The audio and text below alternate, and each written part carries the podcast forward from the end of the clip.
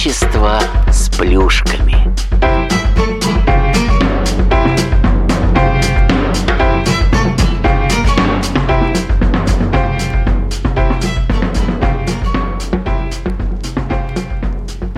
Смотри, если до 40 лет замуж не выйдешь, так и останешься с кошками.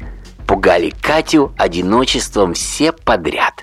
Мама, соседи и даже заботливые коллеги. У нее последнее время даже глаз начал дергаться. Вроде бы и был кавалер, прожили вместе семь лет, не сложилось.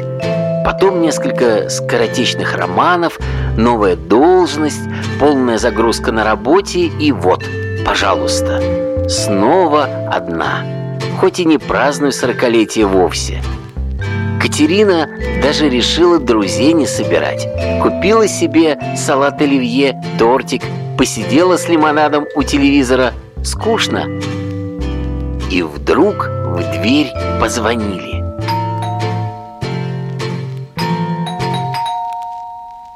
Катерина никого не звала. Кто бы это мог быть, на ночь глядя? Женщина посмотрела в глазок и увидела это.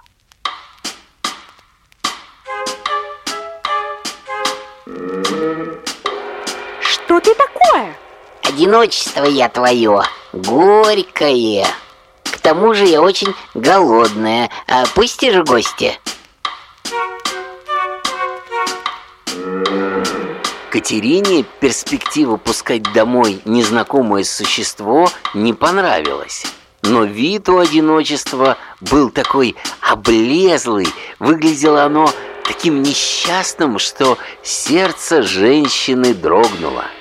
Она быстро добежала до кухни и вернулась с остатками торта. На вот, покушай, а то совсем исхудала. Катерина всегда была доброй женщиной. С некоторой опаской она приоткрыла дверь, просунула в нее сладость и тут же закрыла снова. Одиночество словно растворилось в воздухе, и Катя про себя даже решила, что ей показалось. Однако на следующий день одиночество появилось у ее порога вновь.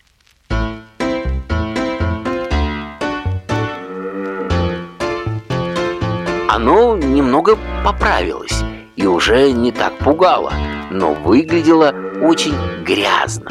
Шерсть у одиночества спуталась, пошла колтунами, кое-где налипли колючки. Катерина, как женщина жалостивая, подарила существу щетку и мыло. Спасибо. Благодарно зарычало существо и прямо на лестничной площадке начала яростно приводить себя в порядок.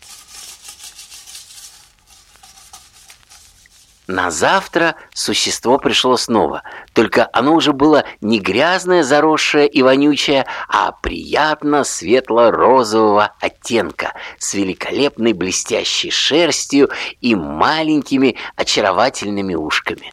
Оно немного напоминало большого кота, только говорящего, умеющего обращаться с предметами и ходить на задних лапах.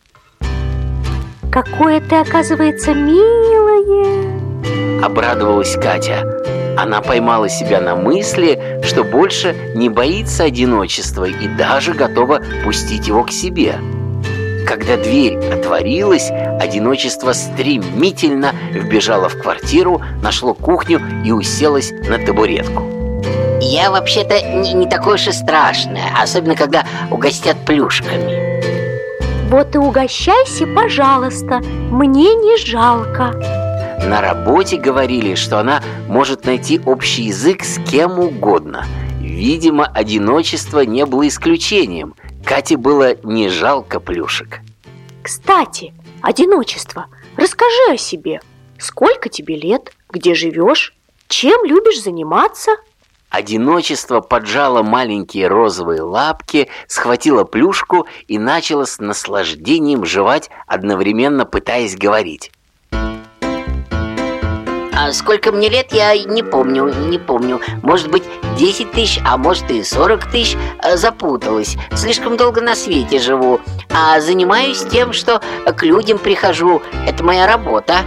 Говорят, я им зачем-то нужно, только вот зачем мне не сказали. Говорят, люди сами должны понять. А я чего? Захожу в один дом, в другой, э, только гонят. Никакой благодарности. Еще иногда тапкой кинуть вслед э, вместо плюшек. А последний раз шваброй ударили, и синяк э, поставили. Одиночество зарыдало. Я в тебя кидаться тапками не буду. Это невежливо. А вместо этого пожалею. А еще давай я тебе чайку налью. Я люблю клубничный. А можно попробовать облепиховый? Хочешь? Одиночество радостно взвизгнуло. Юху! С тех пор одиночество приходило каждый день. Иногда они весело болтали на кухне, а когда пришла весна, стали гулять под липами. Оказывается, одиночество видела только Катя. Существо объяснило это тем, что до чужого одиночества никому нет никакого дела. Каждый видит только свое. А когда настало лето и Катя взяла отпуск, они с одиночеством рванули на юг, к морю.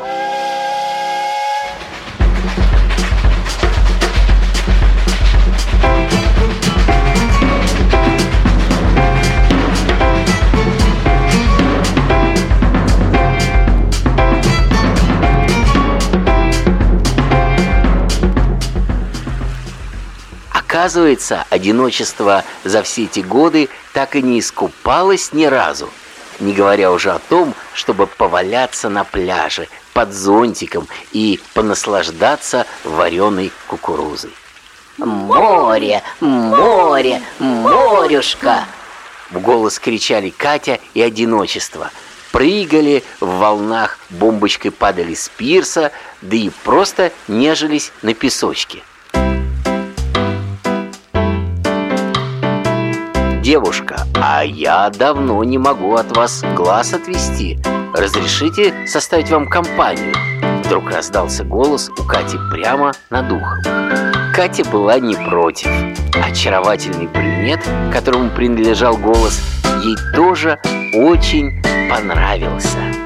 Женщина оглянулась в поисках одиночества, но оно было слишком занято, плавало по водной глади на надувном матрасике а незнакомец был интересным, привлекательным и начитанным. К тому же выяснилось, что он жил в соседнем городе около часа езды.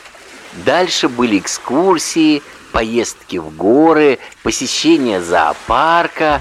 Брюнет, его, кстати, звали Николаем, везде сопровождал Катю. А одиночество оставалось в номере, смотрело телевизор, ела вяленую рыбу или э, просто спало до обеда. А через две недели, когда отпуск подходил к концу, завело грустный разговор. А вызывает меня на работу Катенька. А слишком много в мире еще нужно сделать. А придется мне покинуть тебя, но иногда я буду напоминать о себе. Мы ведь э, друзья? Друзья! Мне было хорошо с тобой. Если зайдешь в гости, я с радостью угощу тебя плюшками.